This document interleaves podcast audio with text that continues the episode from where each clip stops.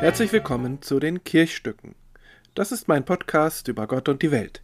Ich bin Pastor in Hannover und das ist jetzt schon die Folge 58. Jeder Sonntag hat in der evangelischen Kirche ein Thema. Am heutigen Sonntag, also am 2. Oktober 2022, ist das Thema Gebote oder Regeln. Warum gibt Gott Gebote? Warum sollen wir uns an irgendwelche Gebote halten? Was ist das Wichtigste an den Geboten? Und so weiter. Das sind alle Fragen, ähm, das sind alles Fragen, die äh, sich behandeln lassen, zu denen es Lieder gibt, Gebete und natürlich auch Predigtexte. Der alttestamentliche Text zu diesem Sonntag ist ein ganz bekannter. Das ist nämlich der Text, äh, in dem die zehn Gebote gegeben werden. Das ist ja so eine schöne Liste von Geboten, die es in mehreren Varianten gibt in den christlichen Kirchen und die eigentlich eine verkürzte Version dessen sind, was ähm, der Überlieferung nach Gott Mose äh, am Berg Sinai äh, weitergibt. Wird geschildert zum Beispiel im zweiten Buch Mose im 20. Kapitel. Und mitten in diesen äh, zehn Geboten, die mal länger, mal kürzer sind, steht auch das ganz kurze Gebot, du sollst nicht töten. Aber so klar und eindeutig dieser Satz hier erscheint, ich kenne zumindest niemanden, dem, der diesem Satz widersprechen wollte, ist es doch auch ein problematischer Satz, gerade wenn man ihn im biblischen oder im christlichen Kontext sieht. Denn natürlich war Kirche selbst auch immer wieder daran beteiligt, dass Menschen gequält, ausgegrenzt oder auch getötet wurden. Im Konfirmandenunterricht bekomme ich immer wieder Gegenwind für diesen Satz. Wie kann es sein, dass Gott ein solches Gebot gibt und sich dann selber nicht dran hält? Dass er fast die ganze Menschheit in der Sinnflut ersaufen lässt? Dass die Soldaten des Pharao im Schilfmeer von den Wassermassen verschlungen werden? Gottes Wille, und dass die Israeliten auf Gottes Befehl heidnische Völker niedermetzeln. Wo ist da dieses Du sollst nicht töten? Und auch später, auch äh, in den letzten Jahrzehnten, hat dieses Gebot immer wieder auch zu öffentlichem Unbehagen geführt, zum Beispiel in Bezug auf die Bundeswehr oder auf Armeen überhaupt. Soldaten sind potenzielle Mörder. Das war vor einigen Jahren mal so ein Satz, den ich ganz schlimm fand, weil er es sich einfach zu leicht machte und dazu Menschen tief verletzte. Und nun, 2022, schauen wir auf die Ukraine, wo dieses Gebot tausendfach verletzt wird. Aber unser Land schaut inzwischen nicht nur, sondern liefert auch Waffen, durch die Menschen getötet werden. Du sollst nicht töten. Ist dieses Gebot zeitlos? Ist es wertlos, weil es ja doch dauernd irgendwo auf der Welt gebrochen wird? Ist es vielleicht sogar sinnlos, weil es ohne Töten auf dieser Welt nun mal nicht zu gehen scheint? Nun könnte ich es mir ganz einfach machen.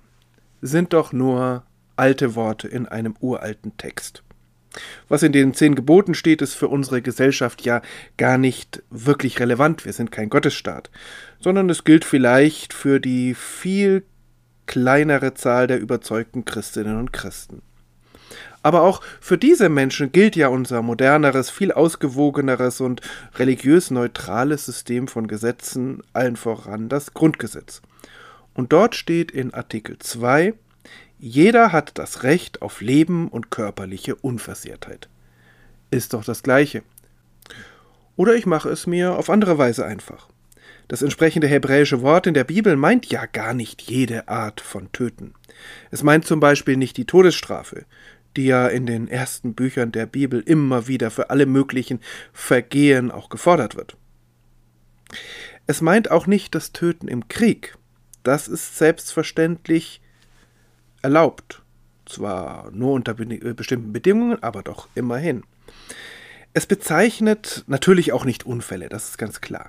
Es bezeichnet vielmehr das individuelle, ungeregelte Töten eines anderen Menschen, egal ob das nun Mord oder Totschlag ist. Es meint auch einen Justizmord, etwa die Kreuzigung Jesu. Vom fünften Gebot betroffen ist auch der König David, wenn er einen seiner Generäle an die vorderste Front schickt, damit der fällt, weil er nämlich die Frau dieses Generals haben möchte. Okay, also Du sollst nicht töten, meint also gar nicht alle Arten des Tötens und auch nicht die im Krieg? Na, ganz so einfach ist es dann nun doch wieder nicht. Wenn westliche Staaten Panzer in die Ukraine liefern, dann wird dadurch, das kann auch keiner bestreiten, ein Krieg verlängert, in dessen Verlauf nicht nur Soldaten, sondern auch Tausende von Zivilistinnen und Zivilisten sterben. Ist die Waffenlieferung dann nicht eigentlich, zumindest indirekt, ein Verstoß gegen das fünfte Gebot? Wäre es nicht viel sinnvoller, die Ukraine würde sich einfach ergeben und dann durch Aktionen des zivilen Ungehorsams die russische Besatzung torpedieren und so letztlich deren Soldatinnen und Soldaten dazu bringen, freiwillig das Land zu verlassen? Wir hätten keine Waffen geliefert, wir wären nicht schuldig geworden, wir hätten nicht gegen das fünfte Gebot verstoßen. Oder doch? Nehmen wir mal an, wir brächten die Ukraine dazu, sich morgen zu ergeben. Lassen wir mal außer Acht, dass das ja nicht im Sinn der meisten Menschen in der Ukraine ist, dass wir sie also irgendwie dazu zwingen müssten. Lassen wir das mal außer Acht. Was würde passieren? Russland würde entweder selbst die Macht übernehmen, also sozusagen die ganze Ukraine annektieren, oder eine neue abhängige Regierung installieren, so wie nebenan in Belarus. Vorher würde die russische Armee noch Zivilistinnen und Zivilisten umbringen, wie sie das in den besetzten Orten auch bisher schon getan hat. Sie würden dann wahrscheinlich auch Ukrainerinnen und Ukraine umsiedeln auf russisches Gebiet, um das Volk als Einheit zu zerstören oder um nun gar niemanden mehr ins Land zu lassen, der ihnen irgendwie gefährlich werden könnte. Ich habe gerade heute wieder einen Artikel gelesen, dass es vermutet wird, dass das Hunderttausende von Kindern und äh, ja, Millionen von Menschen betrifft, die einfach irgendwohin umgesiedelt werden. Stalin hat das damals auch schon gemacht. Also insofern könnte man auch gewarnt sein. Wahrscheinlich ziemlich sicher würden auch die tapferen Frauen und Männer, die zivilen Ungehorsam leisten, in Folterkeller gesteckt oder hingerichtet, so wie es in Russland geschieht. Eine freie Gesellschaft wäre nicht möglich, ebenso wenig wie in Belarus. Und nach einer kleinen Verschnaufpause würde sich die russische Armee das nächste Ziel aussuchen, vielleicht Litauen, vielleicht Finnland, vielleicht Polen, weil sie es kann. Also, ist es wirklich so einfach mit dem Du sollst nicht töten? Würde ein schnelles, einseitiges Ende des Kampfes wirklich Töten verhindern? Schauen wir zurück auf die zehn Gebote, überhaupt auf die Bibel. Nicht umsonst steht das Tötungsverbot inmitten vieler anderer Gebote. Und bevor diese Unmengen von Geboten gegeben werden, wird in der Bibel erzählt von der Befreiung des Volkes Israel aus der Sklaverei. Und damit wird erzählt, erst schafft Gott die Grundlagen dafür, dass die Gebote überhaupt Sinn machen, und dann gibt er die Gebote. Also am Anfang steht nicht das Gebot, am Anfang steht die freie Gesellschaft, in der solche Gebote überhaupt möglich sind. So etwas wie ein Grundgesetz und Worte über die Würde des Menschen, die ergeben in einer Diktatur überhaupt gar keinen Sinn. Die stehen dann vielleicht irgendwo, aber sie werden nicht lebendig. Gesetze, die das Zusammenleben von Menschen, wirklich aller Menschen regeln, ergeben nur dann Sinn in einer freien Gemeinschaft, in einer freien Gesellschaft. Denn Gebote funktionieren nicht, wenn es Menschen gibt, die über den Geboten stehen.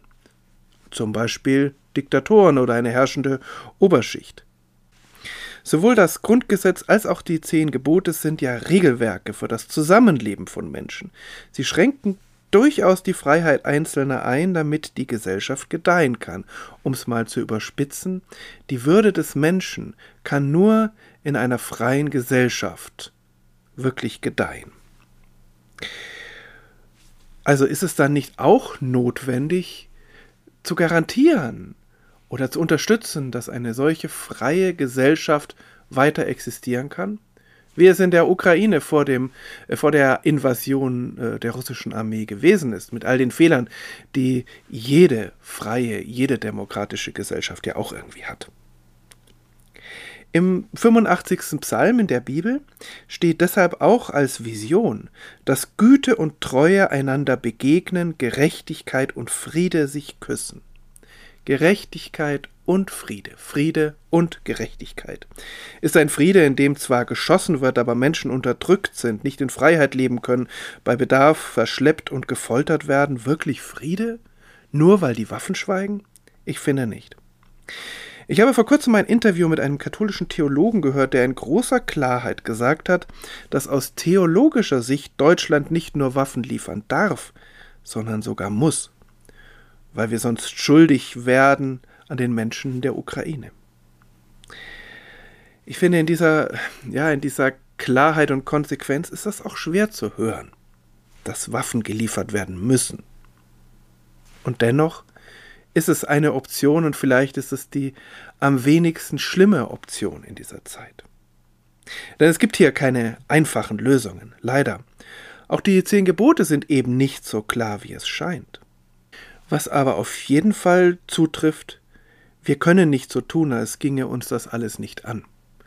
Als müssten wir uns einfach zurückhalten und dann wären wir weder beteiligt noch schuldig. So wie wir durch unseren Konsum die Lebensbedingungen von Menschen in Afrika beeinflussen, so beeinflussen wir das Leben der Menschen in der Ukraine, in diesem Krieg. Und zwar egal, was wir tun.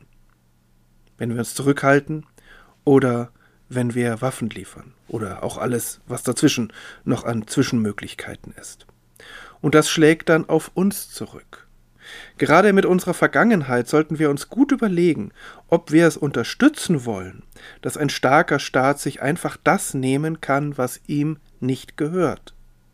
Denn dann sagen wir zwar, na ja, in unserem Land, da gelten natürlich die Menschenrechte und da gilt nicht das Recht des Stärkeren. Aber weltweit, weltweit ist uns das eigentlich egal. Ist halt so. Pech gehabt und was für ein Glück, dass wir hier leben. Ich glaube, das kann es eigentlich nicht sein. Denn zunächst mal sind wir alle Menschen und dann zum anderen schlägt es auch irgendwann auf uns zurück in unserer, auf unserer vermeintlich sicht, äh, sicheren Insel, wenn die Starken sich einfach das nehmen können, was ihnen nicht gehört. Dazu steht übrigens auch etwas in den zehn Geboten. Du sollst nicht begehren, heißt es da. Du sollst nicht begehren deines nächsten Frau, Knecht, Magd, Rind, Esel noch alles, was dein Nächster hat.